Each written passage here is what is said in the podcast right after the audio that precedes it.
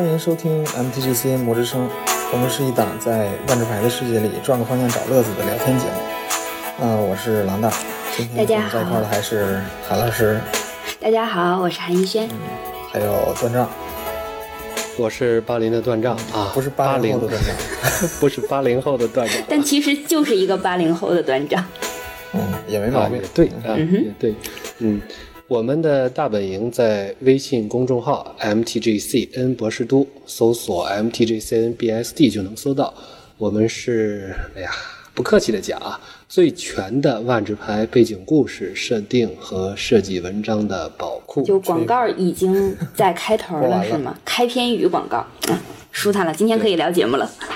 对，是，这个上一期啊，我们是聊了贾路，这一期咱就聊聊他的老仇人莉莲娜吧。还有，主要是莉莲娜的这个四个恶魔啊，不是聊莉莲。哎，贾贾路这事儿完了吗？那个，我得向老大说一下，端丈上一期偷懒了，贾路那篇文案没写，哎，对，没写文案。这个大家都，这个我都等了好长时间了，咱们录了这期啊，大家都没发现的事儿，哎，就韩老师你是吧发现，对，因为我只转那个文案版，然后我后来发现，原来这期我没转过。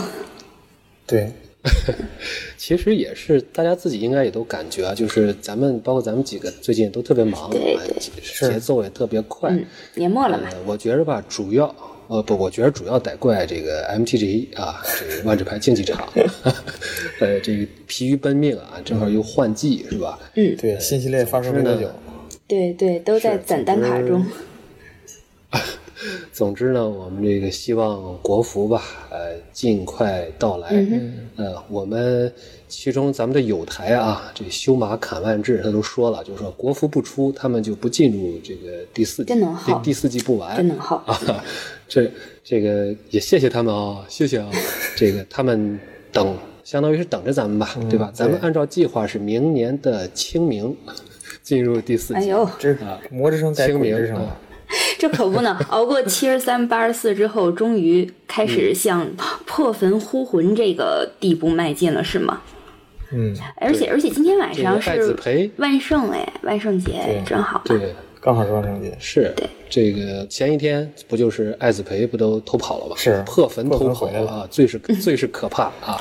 嗯，所以话说回来，节目啊，这个也回应韩老师的控诉，就是再忙呢，咱们也得做好权衡，对吧？嗯对咱们这个节目还得继续做。所以呢，就是我要是把贾路的文案写了，嗯这期就泡汤了，对吧？谁来照顾莉莲娜的？那个 不许跑题，不许跑题。这期是照顾四个恶魔的，我们今天是万圣主题。对，就我先跑个题儿啊，我先跑个题儿。嗯，这个轮流跑题对，咱这个惯例啊，咱们先回应一下听众。嗯上一期虽然咱们没做文案，但是咱们还是给听众留了作业，嗯而且还真是有热心的听众朋友做了作业，嗯哼，所以我来读一下。呃，一定读一下啊，这个这期啊，也不说不定也没文案了，所以 咱们一定把这个做该做的动作都在语音里边做，嗯啊，不过也放心，大家我们在推送语音的时候也会。呃，适当的多增加一些图文，比如说这期莉莲娜，我们配点这个起源的故事、啊，对对该有的什么还是有情节、啊、漫画什么的，对啊，这个上期还是对上期咱聊简录的时候，后负责任的来聊到了这个设计一张带历险的假路牌，就是 就相当于是有生物有历险，然后有对对。有翻面朋克克。还是翻面朋克对，克，所以有有一个听众朋友叫 C O G 的这个朋友，嗯。呃，提了一个他的设计稿，嗯，对，正面呢，它是一个四费二 G G 的一个三三的生物，嗯。嗯，对，当这个排名进入战场时，由你操控的野兽获得加二加二，并并获得践踏，直到回合结束。嗯哼，然后还有个触发式异能，就是当由你操控的攻击力大于四的野兽死去时，转化排名。哦，对，这是生物的部分。然后它正面还有个历险的部分呢，就是嗯 XGG，就是 X 费用加两点绿，从你的牌库搜寻一张费用小于等于 X 的野兽牌，然后在你的操控下放进战场。不过它的历险好像没有说是法术还是瞬间。没说，对，没说这个我默认是法术了，因为因为对，毕竟是导师。从从牌库对导师，我是默认他是法术了。嗯。然后翻过来呢是呃一个五中程的这个朋洛克。嗯。嗯，第一个加豆是加五，斗兽师甲路与至多至多一个目标不由你操控的生物互斗。第二个异能是减 X，斗兽师甲路对不由你操控的生物造成 X 点伤害。最后一个大招是减十，从你的牌库中搜寻一张绿色生物，然后在你的操控下放一战场，并获得敏捷践踏，直到回合结束。嗯，老大觉得整体这张牌怎么样啊？对我我说一下我的感受啊，就是正面其实设计的是很好的。嗯。对，就是首先场面不亏，就是当然这个是，其其实它正面还是挺挺符合绿色这个特色的，就是说你的优势是基于生物的，就是你如果你这个场上没有野兽的话，其实他进场没什么，没什么优势，就是个就是个三三山丘巨人嘛，对吧？没什么优势，对对，嗯，对，所以说这个也比较绿色，然后。呃，历险的那啊，就是攻击力大于四的野兽死虚实转化，这个呃也可以说得通，就是受了刺激，对，受了刺激，对吧？他就就就翻了，可能 可能是他比较心爱的一只野兽什么的。对，所以跟他的名字也很符合，就是群伴猎人甲鹿。对，嗯嗯，历险的那部分也是。不错的，就是一个弱化版的绿羊嘛，而且是只能找野兽牌，所以说这个强度应该是也是没有问题的。嗯哼，嗯，对，所以说整体来讲，正面我觉得设计的都挺好的。嗯嗯，但是翻面克洛克的那边问题会比较大。第二个异能就是减 X，它直接对不由你操控的生物造成 X 点伤害，这个也不是特别绿色的一个特征，就是绿色其实是有点红这个特征了，感觉。对，这个就太红了。嗯。嗯，对，就是直接对生物造成伤害，这个一般是红色的事儿，就是绿色绿色的伤害，或者是抓牌，或者是去除啊等等，都是依赖生物的，它没有生物就不行。对对，嗯嗯，最后一个异能就不说了吧，这个没什么问题，因为是大招，所以说炫一点也没有什么太大的问题。对对对，但是整体来讲，这个设计还是挺不错的。嗯，对，尤其是朋洛克那边，对朋洛克那边可能需要下点功夫。对啊，就是作为一个玩家而不是设计者，其实能把一张牌吃到这个样子，我觉得还蛮厉害的。嗯，对，嗯对，嗯呃，刚才我一直也没说话啊，也插不上嘴。呃，这个 我我有种不祥的预感。呃，但是呢，像这样一位热心的朋友，我我觉得我们可以表示一下感谢啊，而且以我们自己这个呃 MTGCN 的啊方式啊，就是如果。你还没有购买我们的万智牌艺术设定集《卡拉德许》啊，而且愿意购买的话，这是第几种方式插广告了，段章啊！天哪，这太坏了，这这不是送啊，还还让人买？可不是，你好不好意思艾特这位听众听这期广播？嗯，这双十一快到，对我看你这是趁着双十一就赚点是吧？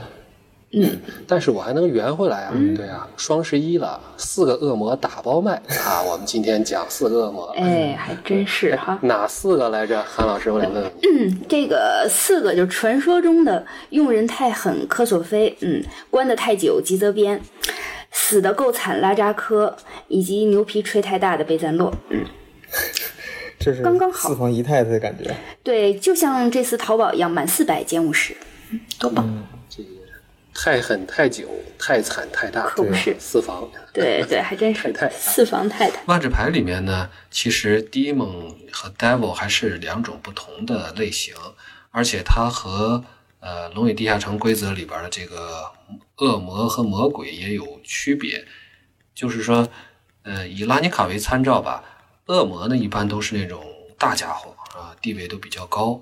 魔鬼呢，一般在万智牌的这个世界里，特别是在拉尼卡，就处理成这种小鬼儿啊啊，这种捣乱的这种小角色啊，跑腿儿的这种，我觉得要提一下这个。对，其实它其实是在基督教诞生之前，它这个词源于的是就是罗马。呃，拉丁文里边那个 deus 就是说众神，所以这个东西它呃，您说的是 demon。对，在真正宗教诞生之前，它是不做善恶之别的。你可以认为善恶皆有，但是有了基督教之后，就随着路西法的堕落而产生的一种恶魔。它其实恶魔这个东西是被人为的分了一个善恶。对，那么它这个其实基督教是把古巴比伦呢，包括那个近东西亚的一些神话、希伯来神话中的所有非上帝的神都打入了一个恶魔的范畴，因此我们翻译为恶魔。但它的本性不是做我们常规所谓的恶，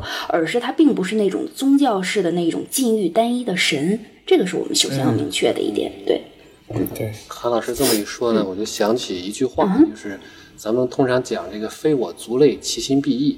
呃，但是呢，就是听这么一讲呢，就感觉就是说，非我宗教啊，其名为魔。你你不四字就就那什么是吧，段长？不四字憋不住是吗？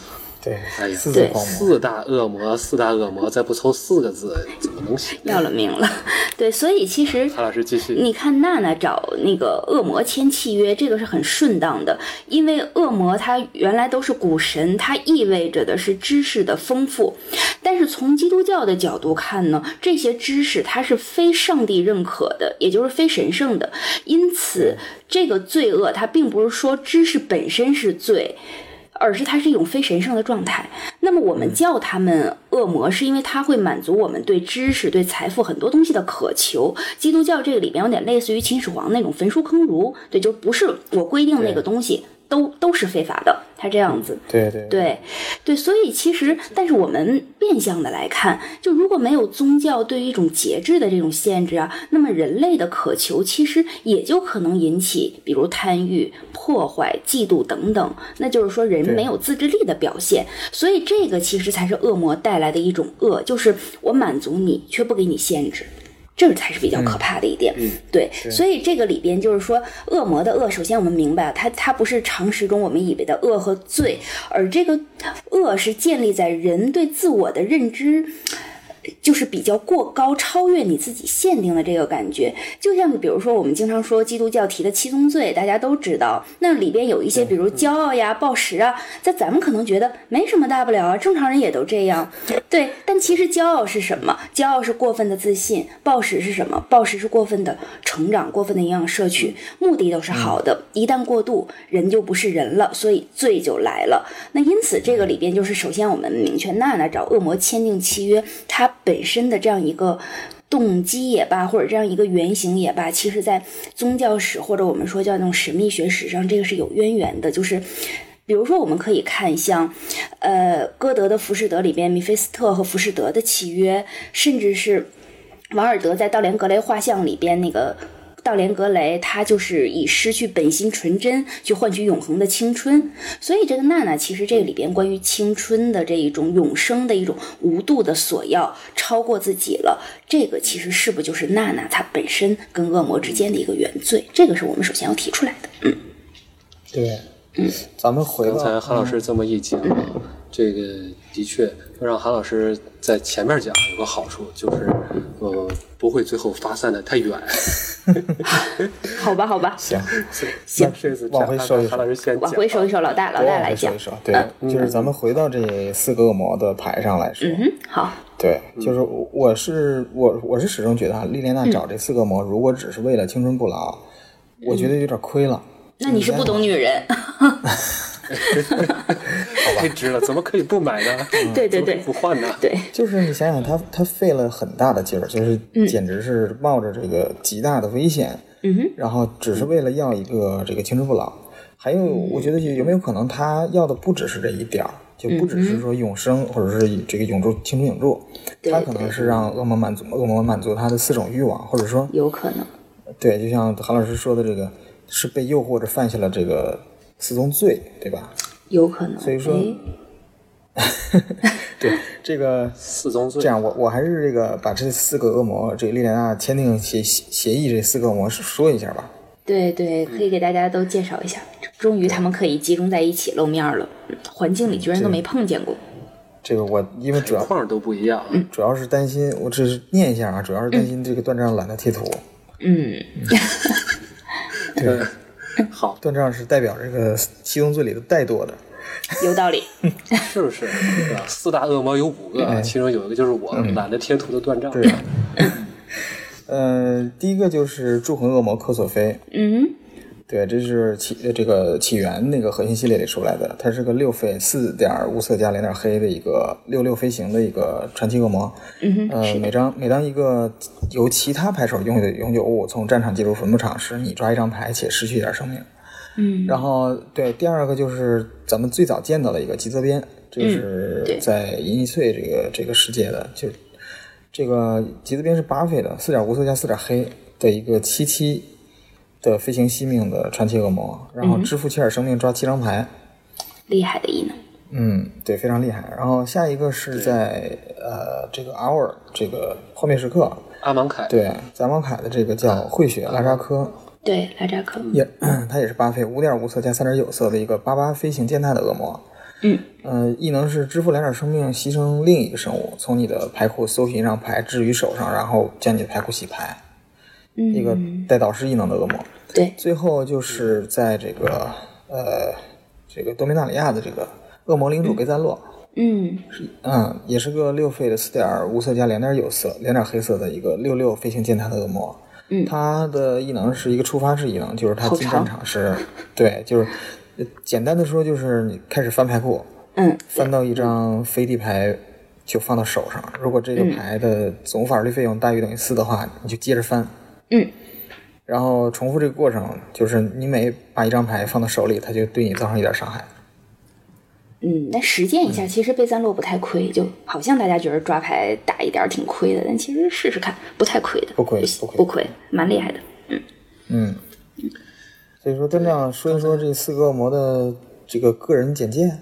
对对对，给大家一个小档案什么的。嗯嗯嗯，我们这个可以慢慢说，他是在故事里边怎么进怎么出来的啊？嗯呃，我想还是一会儿再把时间留给韩老师啊，讲讲这个四个恶魔的这个形象啊。嗯，现在讲吗？我就简单说先先往下。呃，不是，我先就是说，简单说第一个科索菲呢，他的家乡咱们现在呃不是特别清楚。嗯对。呃，基泽边呢是伊尼翠，伊尼翠他在那儿作为一个恶魔领主崇拜，后来呢和这个艾维辛呢算是死对头，两个人。但是他为什么没有封号？就是以后我们应该开一个什么没有封号的传奇生物系列。对，这个可能被剥夺了，嗯？到落在玉窖里没拿出来，因为他后来后来和艾维辛 破窖而出奇泽边都没有，对太伤心了。对他们后来被重关在获自由的玉窖里面吉泽边。。真英雄不需要称号。哎呦，真行，你们真行啊！然后这个拉扎科呢是在阿芒凯，对，阿芒凯的这个恶魔，嗯，他呢这个故事里边还挺有意思的，我觉得这块儿可能可以可以展开多讲一讲。贝赞洛呢，他是在多米纳里亚的恶魔，对，呃，多米纳里亚其实反正什么妖魔鬼怪都有，对对对还不少这个恶魔呢，就是对不少，但是这个恶魔的特点就在于，他特别贪图名利啊。回头我们找一张牌给他给大家念念，就是他这个自己给自己写了一堆称号啊。简直就是东方不败在世。对，你看他自己叫什么？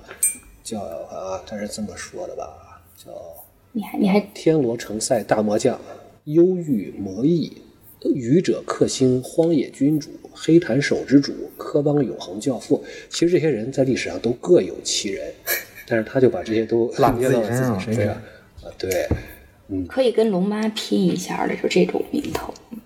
对对，住不下这么多啊。呃，韩老师对这些恶魔的形象有没有什么有没有什么说法点评？就我能说，就健身练的都不错，然后每每个地方啊，就是练的对肌肉男 有有练胸肌的，叫科索菲练胸肌，吉泽边这练的是胸大肌啊。变成了臀大。对对，拉扎科这个腰肌明显是很棒，但不知道为什么是八八，明显看着最瘦。然后贝赞洛一看就是吃的块对贝赞洛一看就吃特别好，肚子起来了。对。斜横肌在这儿啊，就。对，那其实形象的话，就是统一来讲，他们是很符合传统意义上我们对恶魔的一个认识，就是长翅膀啊，类似有长角，对，长角的这种。但是细致来看也是不一样的，像科索菲的蛇尾，吉泽边的这个镰刀钩，对，然后这拉扎科的是鳄鱼尾，应该是对吧？对对，蝙蝠翅膀、鳄鱼尾。贝赞洛这个就是一个典型的比较大家比比较恶魔崇拜的一种恶魔的形象了，基本是这个样子没。啥特点。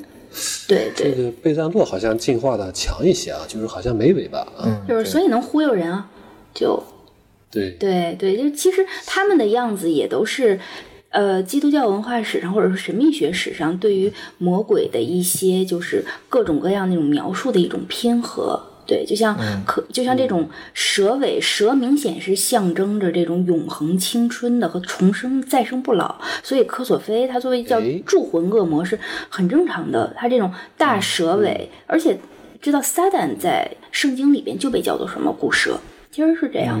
对，所以传说厉害一下也不错。就像那个拉扎科那个鳄鱼尾，鳄鱼尾的话，其实容易想到呃利维坦，利维坦是那种大鱼，然后大鳄鱼的样子都会有。对，吉泽边的那个镰刀钩是一般是会作为恶魔的武器。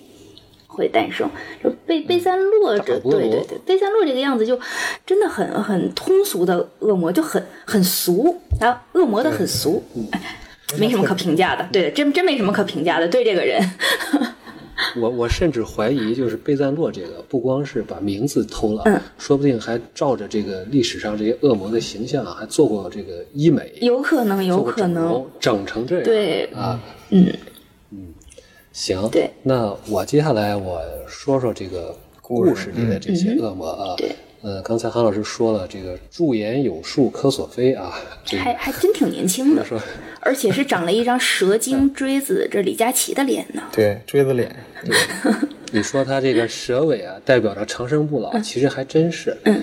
呃，从顺序上来讲，他是尼可波拉斯带莉莲娜去找的第四个恶魔，最后一个恶魔。对。但是呢，严格来讲，他虽然不是在牌上第一个，可能不是在牌上第一个出现的，但他是在故事里面，呃，在漫画里面出现的第一个恶魔。哦，也正是科索菲呢，最终完成了莉莲娜的这个蜕变，嗯。重塑了她的容貌，恢复了她的青春，从一个风烛残年的老妇，嗯。啊，变成了年轻貌美的如今的模样。对对对，而且对，而且她那个方式还蛮蛮符合那种蜕皮的方式，就是让娜娜陷入幻境啊，然后让她以为自己被抛开了，然后搂着下面的身体，再回到现实的时候，发现自己就焕然一新。画面感蛮强的，对，就是如果真的要是吴小强的起源拍电影的话，这个就是特效一定要好好做，还蛮期待的这种感觉。整容手术，对对对，嗯而且呢，还有一点就是，呃，科索菲也是，同样也是科索菲用他的这个指尖啊，在不光在绿莲娜的这个躯体上划过，把它这个剖开啊，这个蜕皮，实际上。呃，他身上，莉莉莲娜身上最具标志性的这些泛着紫光的恶魔契约的纹身，也是科索菲给他留下来的。对，就是这个啊，呃，你刚才说这个在牌上是不是第一次出现？其实如果在插画里，他还真是第一次出现，就是第一个出现的恶魔，就是呃很早以前的那个对决包，黑白的那个天使流恶魔的对决包里头那的那个呃那个恶魔导师的插画就是莉莲娜，这个和科索菲这个，对对对。科索菲，而且就是还发现了一个小细节，就是科索菲自己身上那些地方透出来的紫光和莉莲娜身上的那个是感觉是是差不多的，就挺就是有异曲同工之妙的，我感觉。应该是画家故意的吧，我感觉。嗯，这就是紫外医美伽马刀，是吧？段丈什么时候学这么多的？呃，这个说回科索菲啊，其实他的死呢，就是咱们讲这些恶魔，他们首先他们都死了啊，对死法各不相同。科索菲的死是作死的，呃，他让莉莲娜去找锁链面纱啊，这也是很重要的一个神器，对对但是咱们现在了解不多啊，呃，还没法专门做博物志，就是呃，后来莉莲娜找到了锁链面纱之后，发现哎，这个东西可以用来反杀恶魔，嗯，结果啊、呃就第一个死在这个锁链面纱之下的就是科索菲，嗯啊，当然呢，他临死前的遗言也是很有这个预预见性，他可以说是暗指暗示了莉莲娜会遭遇到更大的这种危机，也就是锁链面纱实际上并不是像呃看上去这么简单，不是仅仅是一个强大的神器此。前的遗言不是面纱娜娜早晚被禁吗？你会被禁是吧？那那应该让他跟欧科来一段是吧？有道理，没没轮着王冠的事儿就先死了，嗯，死早了，死早了。咱们讲第二个就是基泽边，纪泽边呢比较有意思，他没有专门的故事去刻画。哎，真的没封号，还没故事该，哎呀，可怜了。对，哎哎，哎，这可能也是因为没有，正是因为没有故事，所以没有封号。你让徐水兽怎么想这个事儿呢？学的时候，这个太好了。喝口水，喝口水，啊来来劲。啊 嗯，呃，剩下的这三位，除了比起科索菲来讲，剩下这三位实际上，嗯，打个比方吧，都是见光死，就嗯是出现了，嗯，基本上就是死了，嗯，呃，而且这个基泽边是最惨的，就是就是你说见光死吧，然后这光还都模模糊糊的，语言不详，呃，只有一段很概括的描述，嗯。我们也都不知道，呃，具体莉莲娜是怎么杀的基泽边，呃，嗯，后边我们会提啊，这几个恶魔怎么死的，还挺还挺仔细的，写的描写还挺详细的。嗯，对，但是呢，我们光知道基泽边反正也是在被莉莲娜用面纱杀死的。那段时间应该他用面纱用的还比较疯狂，就伊米翠期间。对，对，还还还给贾露使了一下，对对对，而且、对，而且就是那段时间，就二零一一年九月到二零一二年五月，就是相当于是伊尼翠的整个这这个环境这三个系列，嗯就是伊尼翠、黑龙笼罩和爱维新丛林。嗯哼，嗯，对我我总感觉是威士忌的这个创意部门是不是出了什么事儿啊？嗯，就是怎么说？他这个有故事大纲，而且哦小标题都起好了，就是写的特别细致，但是没有实际上是没有写故事的。哎，这个这还能看出来这。还蛮惋惜的。就是如果这个、这个伊尼翠它整个这个环境，其实别看地方不大，它里边的人物线还蛮多的，就是哥特式的背景特别圈粉，天使教团这是一个支线，然后大天使引出了吸血鬼中的叛逆者，有上古律法索林。对后面的时候又到伊尼翠暗影的时候，克苏鲁风格的阴谋库过来缠了一脚，然后整个就把吴小强也拽了进来。嗯，嗯，那么当地的沙利亚和当地那个教团之间的矛盾，然后包括艾维辛和其他天使的矛盾，然后居然还通过纳西利，然后搭上了奥扎奇的线儿，而纳西利事实上又构上了乌金的线，搭上乌金线，大家就不用多说了，是不是？就什么线儿都搭上了。对对，这个哎我的确是不用多说。我。们很久没有在广播里面提到他了，自从他被打败了，对。嗯，波拉波拉斯的名字都被剥夺了嘛？有道理。对，无名者波拉斯，呃是无名之龙。嗯，刚才韩老师这狂报人名啊，啊，咱们就不多说了啊。呃，如果说是刚听我们节目的朋友，可能要习惯一下，我们就是一个这样一个非常厚重的啊，咱这个非常厚重的，可以加超链接。对对对，非常厚重的嘴炮节目。嗯，对，呃，伊尼翠咱们可以帮另外就是友组吧，友好呃咱们的友邻翻译组呃打打广告。他们是在咱们翻译阿芒凯和伊夏兰摄像机的同时，他们翻译了伊尼翠的摄像机。嗯，呃，而且最近我也听到了，就集合还有一期讲赞迪卡和伊尼翠的电台节目，大家也可以趁热去听果。然集合很硬核，一期节目里讲这么两个大环境，太厉害了。嗯，对，是，呃，回到故事啊，咱们还是回到故事，就是说发生了什么事儿呢？就是莉莲娜逼迫莎莉亚打开御教，然后莎莉亚呢，为了保护呃护教军他的这些下属的一些性命，就不得不屈服，啊、相当于莉莲娜以这些人的性命为要挟，嗯然后艾维辛呢就从御教里边就出来了，啊，然后呢近泽边也是在关在这个御教里，同时也出来了。嗯莉莲娜的目的呢就是杀近泽边吧，嗯，对对，就这么一句话啊，就是莉莲娜使用了锁链面纱杀死了季泽边啊。但有意思的有一点儿就是，呃，季泽边好像一开始没有认出莉莲娜来，那是啊，签契约的时候还是老太太呢。这也有可能是关太久了，失忆了，什么疯了之类的。对对对，夜盲症什么都有可能。嗯嗯，对，就是有一张牌嘛，就是求助黑暗对这张牌，它仔细看的话，莉莲娜是有点老，是吧？嗯，嗯如果是找找到原原画的话，可能会更看得更清楚一点。而且呢，就是基泽边呢，也像科索菲一样，就是后来认出来了，认出来以后也是求饶啊，饶命啊，对，这我会给你更多的力量啊什么之类的，没有成功啊，对这个就有点那可个惜啊。有有很有画面感了。就这个机子边说：“饶我一命，你抓七张牌行不行？” 而且还还有一点比较有意思，就是《求助黑暗》画的是、画的是吉泽边，但是功能却有点像拉扎科，就导师嘛。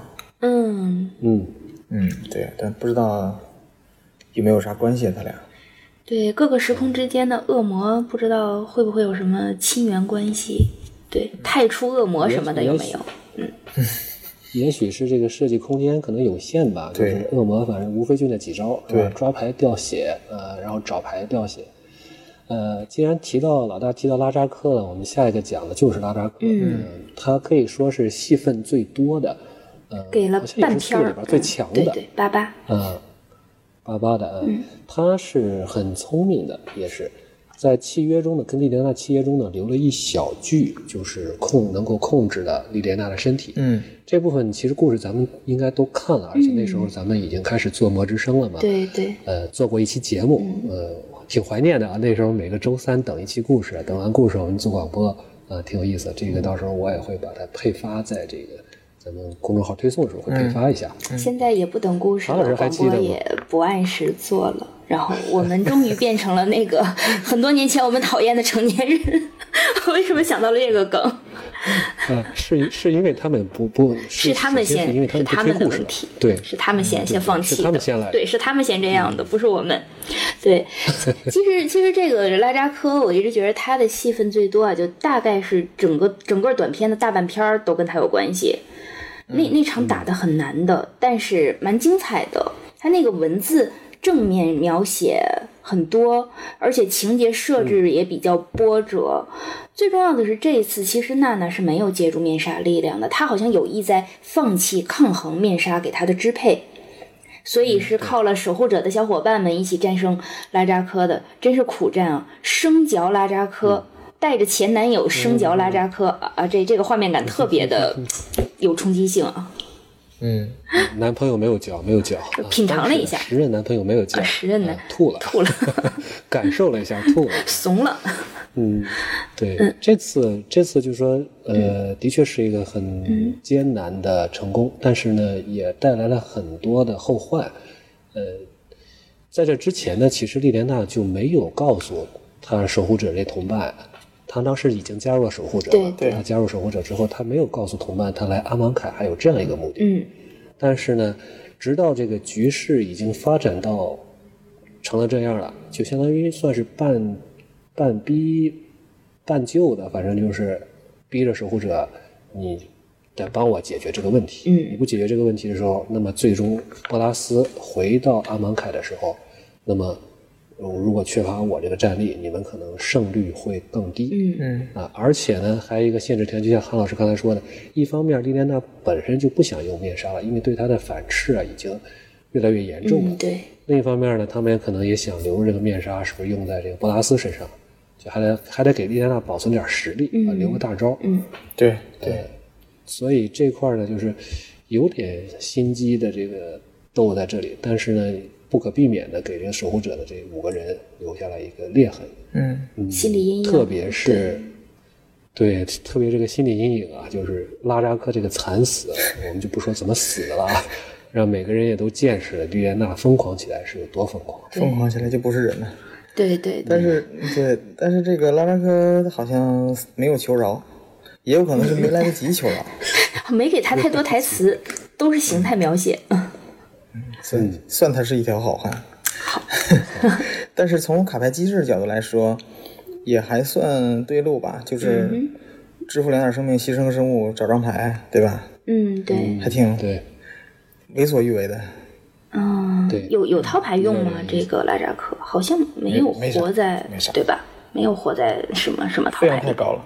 对呀、嗯接下来就是第四个，第四个也是最令人失望的贝赞洛。嗯，名声刚才咱们刚才已经说了这么多的名号，对呃，前面也铺垫了很多。对，我们大家一多直在明纳里亚的多明纳里亚的故事一共有十二十二集，嗯它是在十二集的最后一集的最后三分之一的时候才才登场，而且是特别匆忙的登场。对，客串的，而且而且这个台词啊，我就觉得现在来看就特别有意思。嗯。他讲的第一句台词是：“乌风是我的，呃，是我用来打造，呃，消灭龙长老的。嗯。这我就感觉，现在咱们都知道，这乌风能够消灭龙长老，这是波拉斯放出的话。对，嗯，这，感觉就是波拉斯交给他，嗯。哎，对你一出场就把这句话说出来。赶紧告诉他们、啊，对，对对，就是就是就给我一种这样的一个一个一个感觉。然后呢，他一登场就是和基定单挑，基定单挑，你想那是不灭呀，分分钟，对啊，分分钟这个彭洛克下场四四不灭啊，对是吧？嗯，但是呢，算是斗个相对斗个平手吧。嗯呃，莉莲娜就就那个时候，莉莲娜和基丁算是感情线，其实主要是在多米纳里亚的故事里培养的。嗯黑白统配战线也也对也做过，对。嗯，莉莲娜加入战局以后呢，她发现了一个贝赞洛的一个弱点，嗯她怕嘲讽。应该应该让贝赞洛去打炉石，嗯，挂不住面子。是，对，就是，而且莉莲娜还唱了一个这个当地流传的笑话她的一个歌谣啊，说她是这个小丑啊、骗子啊。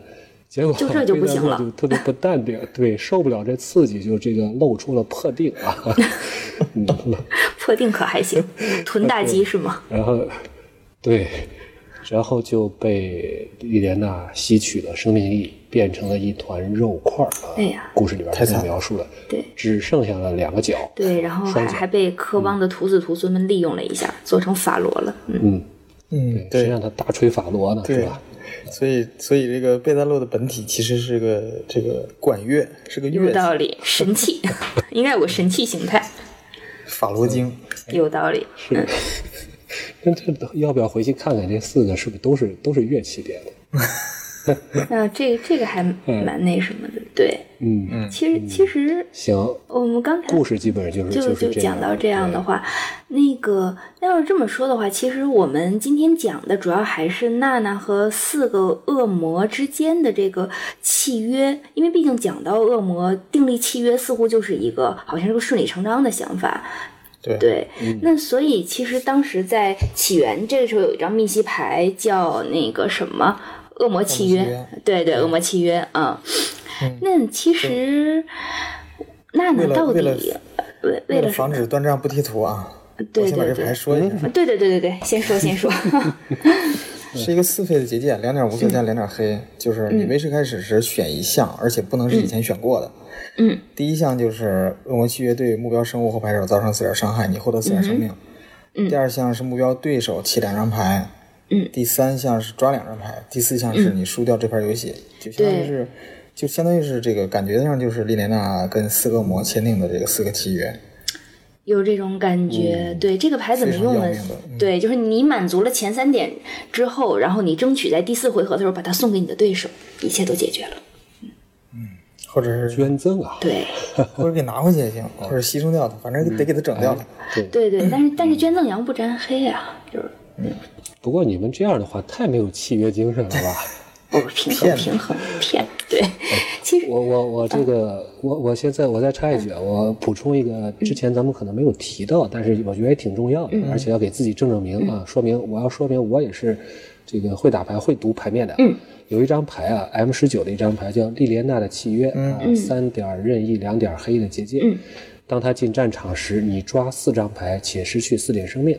在你的维持开始时，若你操控四个或更多恶魔，嗯，且其名称各不相同，嗯，则你赢得这盘游戏。嗯，啊，这个这个背景叙述文字特别点题，就是特别特别点名韩老师刚才说那句话：长生不死，值得付出一切代价去争取。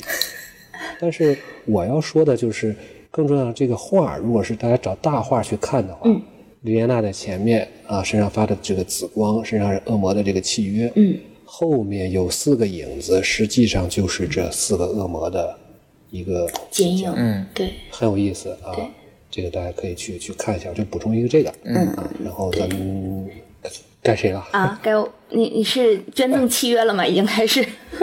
啊，对我捐赠了啊。好吧，好吧，那看来看来是我的。那咱们刚才说到，就是四个恶魔到底赋予了娜娜怎样的力量？老大刚才说，呃，应该不只是青春不老这一件事儿。我我觉得咱们如果是认真研究万智牌背景故事的节目，咱们应该还是自己琢磨一个答案出来，对不对？嗯，对对那有请。啊，不是我。那首首先，科索菲不用说，肯定他还是青春不老，这这个是故事里定了的。嗯，对，而且他这个抓牌时触发的这个异能，是不是也可以想成，只要周围有其他的生物死亡，然后娜娜手里边就能有资源去维护她的青春不老，就抓牌嘛。嗯，对，哎，这个很有意思的，就是说，呃一方面死灵法师啊，他可能是吸取生命，但是呢，他可能就是像韩老师说的这个，只要这个这个世界上有生物死掉，那么你就就可以给你就给你来个二二上护你的这个对对，这增加你的这个寿命。嗯，我觉得可能这个长生不老这个机制，你总是寿命总是要守恒的嘛，是吧？嗯嗯，对。其实包括像吉泽边的话，吉泽边很很难去想，它应该是属于一种强化性的嘛，就是力量或者魔法的一种强化。你看，给能给七张牌，然后相当于是补满、嗯补满手牌了，然后还能续命。对，那所以就可能是不是其实命才是吉泽边给的，然后科索菲只给了盐，然后其实没有给命，对美貌，对，然后吉泽边还能拿命换牌，对，这个其实也是跟魔法相关的呀，就对，对，咱们打牌嘛，打牌的这个牌相当于是你的记忆，对啊，牌库相当于是你的知识啊，所以由这点来讲，可能吉泽边给他这个给莉莲娜一些知识啊，或者强化他的这个魔力啊，或者是强化他或者惜命是吧？嗯，这有可能啊。对对。嗯下一个拉扎科，拉拉扎科的话大概应该是跟操纵王者有关啊。这个整个环境似乎也都在暗示这个问题，就是而且他能在契约里边藏进一种控制，就是控制娜娜的这个条款，其实应该是和就是操控王者死灵术士这个类似吧。对，嗯而且就是他而且是在那个阿蒙凯呀、我觉得他这个环境本身应该也会赋予拉扎克一种操纵性的技巧，所以拉扎克可能给予娜娜的这个应该是死灵术士操控王者大军的这个技巧吧，我觉得是这样。嗯，对，而且而且拉扎克是生在阿芒凯啊，所以说他肯定对这种漂浪诅咒应该是有研究的，而且嗯。而且他应该是波拉斯对于永生者的一道，应该说是保险丝吧，就是保险阀儿，对吧？就假如他辛辛苦苦造的这支永生者大军被别人抢走了，怎么办呢？对。对吧？就是所以说他应该也是波拉斯，就波拉斯应该是让，呃，就是拉扎科去教给莉莲娜一些控制永生者的一些技巧，嗯，对吧？有道理，对，要不然随便这个，你像这种伊尼翠的这个击杀基拉夫这两姐弟，对吧？嗯，啊，姐弟，对姐弟姐弟，我就怕你说成一个人啊。是这还得是一个斯拉夫人，嗯，对，啊击杀基拉夫这，你说这这这也可能是伊朗人。伊朗人还行，你说就随便来了这这种水这种二五仔的货色，哈，对对对，或者是像葛江里的这些那黑暗妖精什么的，对对对对吧？一稍微使点死灵术，这真气军不就都反了吗？有道理，有道理，所以这还真是个智商活儿，难怪是个八八，嗯，难怪瘦还巴巴，果然是体重都长在智商上了，这个应该是，嗯，嗯，对，对，这倒是很有道理的，就是让拉扎科可能事先教给了他一些这种群体掌握更多的这个灵友啊，这种这种办这种方法，嗯，呃算是一个伏笔吧。对。不过其教给他的，这。教给他这个咒语的名字叫 Command the Dread Core Dread Core，什么样的？叫那张六费那牌叫啥来着？统领真局军统领吧？真举军，哈哈对对对，哦，有道理，有道理。是，哎，不过真的就说起来，那个这个的话，那娜娜肯定不是第一次去阿芒凯了，然后在故事里还要装的，哎，我也是不知道这儿为什么都是沙子，这是什么破地方的感觉，嗯，真是我活得太久了，见得多了，所以记不住也很正常。有道理，有道理对。至于贝赞洛到底能教娜娜什么，我对这个事情很怀疑啊。这个出场两行就被灭了的恶魔，哎呀，嗯就莫非是大忽悠的忽悠术吗？就感觉，哎哎，真有可能的感觉几位守护者对多多少少都被娜娜蛊惑过的。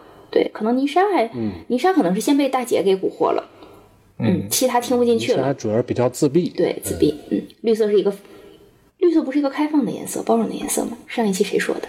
嗯。嗯，被大题影响了呗。有道理，对对，所以贝三洛是不是有一种类似那种话语的魔力呢？就是类似蛊惑人心的呀，或者是煽动性的呀，甚至是一种让你觉得我说的话都是真的这样子的一种谎言变现实的能力。谎言变现，空手套白狼，先对对对，那个买点期货什么的，就是这种感觉，是多重宇宙第巧舌一，如簧，有道理。第一忽悠。对第一忽悠。韩老师这么一说，我倒是有一个大胆的猜测啊，就把这一切串起来。嗯嗯，咱们都知道波拉斯是莉莲娜的这个前客，是吧？穿针引线。嗯呃，先找的应该是贝赞洛。嗯怎么讲呢？因为贝赞洛是伊尼翠的恶魔，嗯嗯，对吧？而莉莲那个多名的多明的。多明的，啊，多哦，对对对，错了错了，对，多明的恶魔，多明的恶魔，因为我想莉莲娜老家，对，莉莲娜老家是多明纳亚，嗯对，那个莉莲娜第一次穿越去的地方是这个伊尼伊，尼翠，嗯呃，先找可能是先找的贝赞洛，嗯。那么让贝赞洛呢交给了莉莲娜怎么样这个吹牛。演讲与口才啊，嗯。对，交给他一本书《演讲与口才》，不是论演员的自我修养吗？这样就方便去说服其他的恶魔，嗯对吧？因为我觉得波拉斯呢，可能也未必指挥得动这些恶魔，嗯，他们之间也不是什么没什么上下级关系，对对嗯，这是第一个。之后呢，找的可能是拉扎科，因为呢，如果换成我是波拉斯，嗯，这个这个调度的你这个娜娜倒是这个调度来调度去的，也不能让他轻易的获得这种不老和不死对呀、不老不死之后不玩了怎么办？对，得吊着胃口，嗯啊，然后再去找吉泽边。吉泽边呢，就是，呃，吉泽边是伊尼翠的本地人，莉莲娜照说不应该不熟，也许没有那么熟但也许，不享受。嗯，再就是再就是，也许还得先点开这个巧舌如簧的这个技能啊，点亮这个技能才能说服。可没点亮呢是吧？对，或者是有有前面两个恶魔加持，就比如说我一个白板儿找你，你不理，但我要是说你的同行谁谁谁我都见过了，你可能就想见一下了。嗯嗯，对，到了最后呢，再去找这个谁，科索菲呃，科索菲。对，就是你像布拉斯，他会说：“我先让你不死，对吧？我没有说让你不老啊，对吧？你这你让你活个一百多岁，然后还还变得那么老，你也受不了。所以最后，最后最后才让他真正得得偿所愿。嗯，我觉得是这样。有道理这话说回来，就是最后科索菲到到底是哪个时空的，还是挺、挺难挺难猜测的。排除法吧，嗯赞尼卡、拉尼、呃赞迪卡、卡拉德许、伊尼翠、阿芒凯、伊夏兰、拉尼卡这些地方应该都能排除，甚至说格里吉啊、呃应该也也能排除。对。但但其实你看他那个造型，就不能、不能完全排除的是哪儿？蛇身不能完全排除。嗯，你说他能可能是神和的吗？那那个脸长得也不完全很西方。对，但是这个他那个头饰很有意思。这个这个有点大胆，对对对，但如果是神和的话，可能是有点大胆。对，再就是、再就剩下赛洛斯了。对，嗯，对，其实山德拉的话也应该不会，因为如果科索菲真的在山德拉的话，他面纱应该可以自己去拿，对吧？对，嗯，对，而且漫画也能看出来，就是莉莲娜是通过这个穿越时空来到的山德拉。嗯，对，是这样。哦，所以这一下子就聊了这么多。是啊，这咱这又聊这么多，咱对收收尾吧。就是好的，好的，好，对这个接下来啊，可能我们就期这个期待一下十一月份莉莲娜这个新小说了。嗯，对，对，这个希望这一部不要再出事儿啊，不要被雪藏。真的是这样。对，上一部上一部小说被雪藏，对呀、嗯，锁链面纱的诅咒，对，这而且今天我们虽然聊的是这四个恶魔，实际上串着也把莉莲娜给讲了一下，嗯哼，因为对对，于这个，呃对于这个莉莲娜这样一个经历非常曲折曲折，而且内涵也很丰富，她的这个故事也比这个也篇幅也比较大，这么样一个人物，我觉得我们想要做她的这个人物志的话，可能得换一种方式了，也就是像嗯。我们这期这个这种形式吧，就是说自底向上的，就是先从她的这个一部分经历啊，或者说这个人生中 对对对一方面来讲这个才行。这个底顶设计，老大又要又要开小课堂啊！还有就是，也有朋友希望我们去找时间讲讲万智牌里边的一些神器什么的。我觉得我们也对，就借着这个话题，其实我们可以聊聊锁链面纱。对，咱们因为还有一个那个多重宇宙宇宙的那个博物博物馆呢，咱们只放进去了乌风，接着还有很多东西呢。对，永生圣阳啊，对，永生圣阳，嗯，对。面纱也是一个比较重要的一个道具嘛。对，有但是对，但是目前来讲，面纱这个神器的资料不是很全。嗯，我们也是希望能借这个莉莲娜的这个新的小说故事，嗯，去更多的了解这个锁链面纱的一些情况。对，嗯，现在呢，现在的状况就是莉莲娜消灭了四个恶魔，然后呢，但是就是在这个过程中吧，她发现自己实际上。摆脱不了锁链面纱了。对，呃，可以说他用他自己的话讲，就是，呃，我不能容许我自我自己的主人从四个恶魔变成了数万人的整个欧纳克族。对，哎，这这真的想想更恐怖。就是啊，而且他还最后被老龙给横插了一下。对，恶魔虽死，契约犹在啊！这个主人换成主人，那个江山易改啊。对，主人换成了波拉斯。对，虽然说最后倒是赢了，但是他失去的东西太多了，比如说和守护者彻底决裂，对，嗯，对，前男友变成了前前男友，嗯，变成了蛇发妖的男朋友，啊，唯一关心自己的人牺牲了。嗯，然后又要面对凯亚的追杀，所以其实他真的重获自由了吗？我还蛮困惑的。他现在这个这个样子，就接下来锁链面纱并没有摆脱，那个时而见时而不见的压人是不是还会再出来？对，凯亚对他的追杀会怎么样？对，所以其实他的名字就是莉莲娜，就忽然让我想起了犹太教里面原来传说中亚当的第一任妻子莉莉丝。他那个名字，嗯，，Lilian 呢，就是不不知道会不会像，因为 Lilith 也是那样一个不服从神，然后要争取自己的那个命运那样一个形象，对，会不会有一点点关系？虽然这是个发散吧，真的觉得这个角色还可以继续挖下去。嗯，对。呃，刚才说了三点，我觉得再加上何老师说的这三个，一个是锁链面纱的奴役，是吧？压人，咱们今天可能没有提，咱们今天主要讲恶魔嘛，没大提。